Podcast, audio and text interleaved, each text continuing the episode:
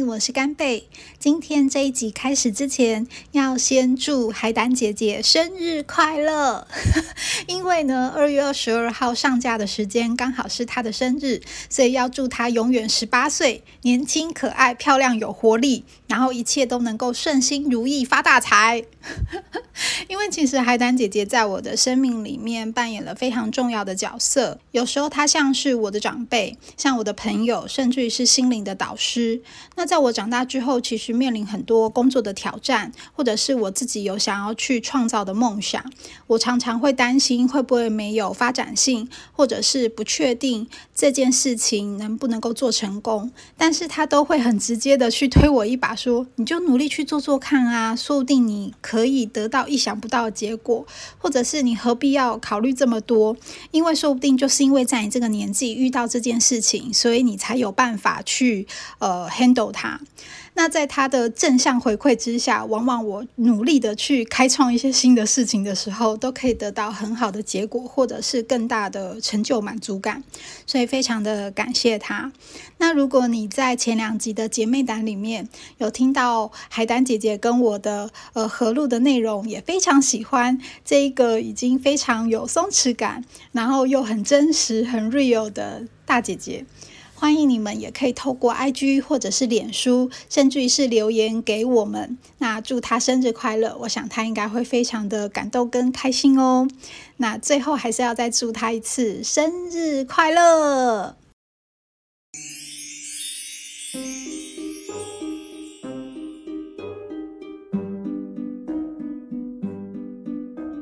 这种对我来说，其实是一个陌生又熟悉的城市，甚至于带有一点浪漫情怀的感觉。原因是因为我外公外婆过世之后，选择回去葬在高雄的大寮。那因为家族信仰的关系，所以我们要去扫墓啊，或者是祭拜，都没有一些禁忌或时间上面的限制。所以我跟我姐姐大概一季就会回去一趟。那第二个原因是因为我表哥，就是上次跟我一起去东京的那一位，嗯，他也住在高雄。所以，我们有时候回高雄的时候，跟他吃个饭、聊聊天、见面，交换一下近况，那感觉是真的还蛮好的。那第三个因素呢，是因为在我人生的恋爱路上，其实我有交过两任高雄男儿。那虽然我们最后都走上人生不同的方向，可是其实呢，他们都留给我蛮多蛮好的回忆。所以其实我对高雄男子的印象呢，都还蛮好的，就是我讲的一种过去已逝的那种浪漫的氛围跟情怀还在的。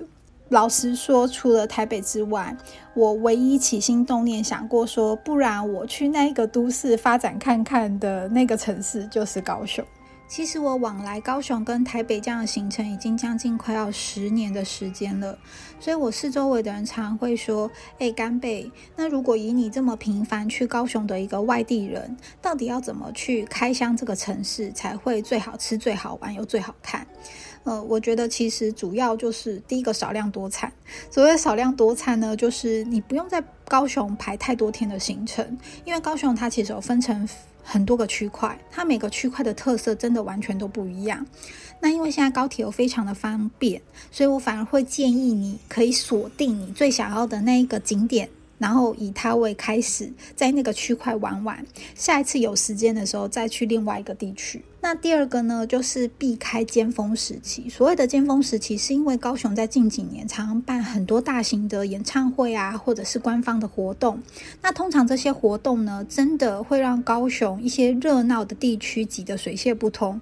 如果你有巧妙的避开了，就算你是周末去高雄这个地方，你也不会觉得说哇，好像很人多很拥挤。第三个就牵扯到前面那个状况，一旦你避开了尖峰的关键时期的时候，其实高雄住素贵不贵？然后说，我真的觉得还好。它的民宿跟它的饭店，从三星一直到五星，我觉得其实价格上面都不会让你觉得说天哪，是找潘子吗？其实我觉得真的不会。而且呢，他们在不同的季节，其实都会推出一些 discount 的价格。说我一路这样住下来，住了很多高雄的饭店啊，还有一些民宿，我好像还没有遇过让我觉得踩雷的地方。那如果大家有兴趣，我会做一集可以跟大家介绍一下关于饭。店跟民宿的部分。然后第四个就是避开夏天，因为南台湾的夏天真的不是在开玩笑的。所以如果 你是一个很怕热的人，我会建议你可能大概五月一直到。七八月、九月吧，五月到九月这段时间，你就尽量避开这些时段。其他时间去高雄的时候，我都觉得倒是还 OK，气候都还可以接受。这是我觉得可能大家要先具备的一些基本攻略。再来就是关于吃的东西。高雄的美食真的是百百种，老实说，我觉得不输台南呢。不过呢，如果你真的硬要我选出一些比较具代表性的话，呃，我今天这一集会先讲一点点，如果之后真的有机会的话，再多讲一些好了。首先，第一个是呃，主要是汕头火锅跟羊肉。很多人很想说什么？去高雄这么热还吃火锅？如果你是后来常常会去研究关于高雄吃的东西，你会发现他们沙茶火锅非常的多。然后后来我跟我表哥他们在聊天的时候，才有讲到一个典故，是因为高雄它以前它本身就是一个港口，那在以前有很多就是从中国那边就是广东的人来这边经商，后来落地生根，所以他们带来了广东跟东南亚的一些沙茶火锅的概念。念进来，所以现在如果你有去看的话，会发现高雄有非常非常多的这一种汕头啊，或者是全程或者是沙茶火锅的内容。好，那他们的风味也都很好。你可能想说它的特色是什么？它就是会用扁鱼来下去做汤底，然后搭配很多不同的火锅食材，吃起来是真的很过瘾。尤其是他们每一家都有独门的沙茶酱秘方，那是真的很香。那呃，所以建议大家可以去尝试看看。那另外一个就是羊肉，很多人第一个会想到关于冈山羊肉。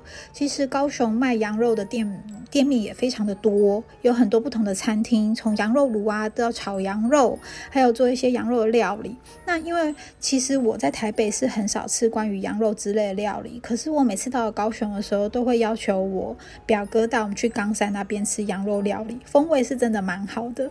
而且如果你是有一点担心羊骚味的人，老实说，他的羊肉料理。经过热炒、爆炒、快炒，或者是做一些呃凉拌、醋溜的过程里面，那个羊骚味真的会降低非常的多，然后又很开胃，非常的下饭。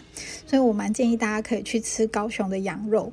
呃，今天就浅谈，就有提出这三个地方，可以让大家先做，很简单，你很容易就可以找到，又很容易去吃到，然后价格上面又不会花太多经费的内容。再来就是关于景点的部分，其实高雄的景点我主要就推几个。第一个就是港口，那想当然了，因为以前高雄港嘛，所以它现在有非常多的港口呢，它是致力于做观光，或者是让它更多元性、更丰富性，有不同的变化。我每次回高雄的时候，就发现呢，不同的港口又有一些新的商机，或者是它要做一些新的设计。你从不同的港口可以感受到高雄不同的风貌。有些港口是可以看到八五大楼跟其他的大型建筑物，然后有的港口呢是临近它的流行音乐中心，那里非常的好拍照，然后是也是一个新的据点。那有些港口就是维持着它原本在做一些海上的商业往来的一些原貌，让大家可以去参考一下过去的一些海上历史。那像这次回去的时候，我表哥就有跟我提到，有个港口，它的名字非常的可爱，它就叫做香蕉港。你想说是因为这个港口长得像香蕉吗？不是，是因为其实呢，早期那个地方有非常非常多高雄种植香蕉会出口，然后主要都会从那个港口出出去的。所以他在讲这些历史的时候，觉得哇，好有趣哦。那个地方就命名为香蕉港。西子湾这个地方呢，其实。呃，你可以把它跟中山大学是合在一起的，然后它又串联到另外的地方，就是柴山。西子湾，你在傍晚去的时候，本来就是美景嘛。看着夕阳，有一种很浪漫的感觉，然后吹吹海风。那另外一方面是因为我有一任男朋友，他其实就是念中山大学，他曾经带我进去这个校园里面去逛过。中山大学里面，它虽然是一个非常非常老字号的学校了，可是它里面有非常多的设计跟它的一些布置是有一些巧思，可以让你好好拍照的。而且你走在里面，它也随时都会有一些历史的介绍，你可以去感受一下这个呃已经有。很多年历史的一个老老校园，它带来的一种历史感跟校园感。其实，因为高雄的腹地很大，然后再加上可能他们生活的方式，所以你总是会觉得高雄的步调是比较悠闲、比较缓慢的。如果跟北部我们就是熙熙攘攘，然后非常忙碌、拥挤的那种感觉相较之下，所以如果你不是在呃很。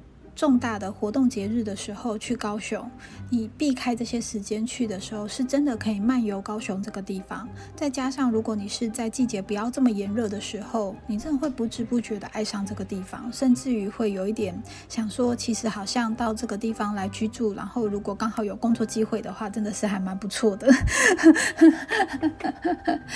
那当然，也许有一些高雄人他会觉得说啊，高雄实际上面的状况并不是我讲的那样或什么，只是我以一个我外地人，但是去了高雄这么多趟，给我的感受是这个样子的。那高雄其实一直在转型跟进步中，我相信其他城市也是，台北也是，我们都希望台湾每个地方它都会有越来越多样化的样貌去呈现。那当然，大家常在讲说，国内的旅游已经走向一个呃。不是我们一般人随心所欲想要去游玩，或者是去规划一个国内旅游就可以成型的一个状况了。那但这里面有很多错综复杂的问题。可是起码我觉得到目前为止，我在去高雄游玩的过程里面，还没有真的让我有感受到真的非常不舒服的时候。那当然有时候它是有一种天时地利人和的状态之下去配合的。可能每个人心中都有一个，到目前为止他还有没有还没有被现实或者是一些奇奇怪怪的商人的操作之下把打打败的一个口袋名单城市。我相信每个人都会有。那高雄目前都还在我的口袋名单内。也一方面是因为我的外公外婆他们都在高雄，所以我也会希望高雄这个地方是越来越好的。它某种程度有一种让我亲情或者是从小到大回忆的一种联系的关系在里面。所以今天呢，就很浅的跟大家聊一下关于呃，我住在台北，我怎么看待高雄这个地方？如果我要去玩，我可能会从哪些地方去着手，或者是去了解？希望这一集呢，大家都。可以得到一点点的帮助，或者是如果你自己是高雄人，或者是你也常去高雄，你觉得高雄有非常好玩的地方，你想要分享给我，或是你要跟我说，哎，干贝，其实你刚刚在讲的一些内容好像不是。这个样子，他应该要怎么样怎么样去做会更好，或者是哪些时段去会更好玩，都欢迎你可以留言或者是私讯给我哦。那今天这一集就先到这里喽。那也欢迎大家可以随时追踪我的 IG 跟 follow 我的脸书。最重要的是，如果你这几集听下来真的非常喜欢的话，欢迎你可以勇于订阅我哦。那对于已经订阅我的人，要在这里开年先跟你们说谢谢。今年这一年我会继续努力的，各位拜拜。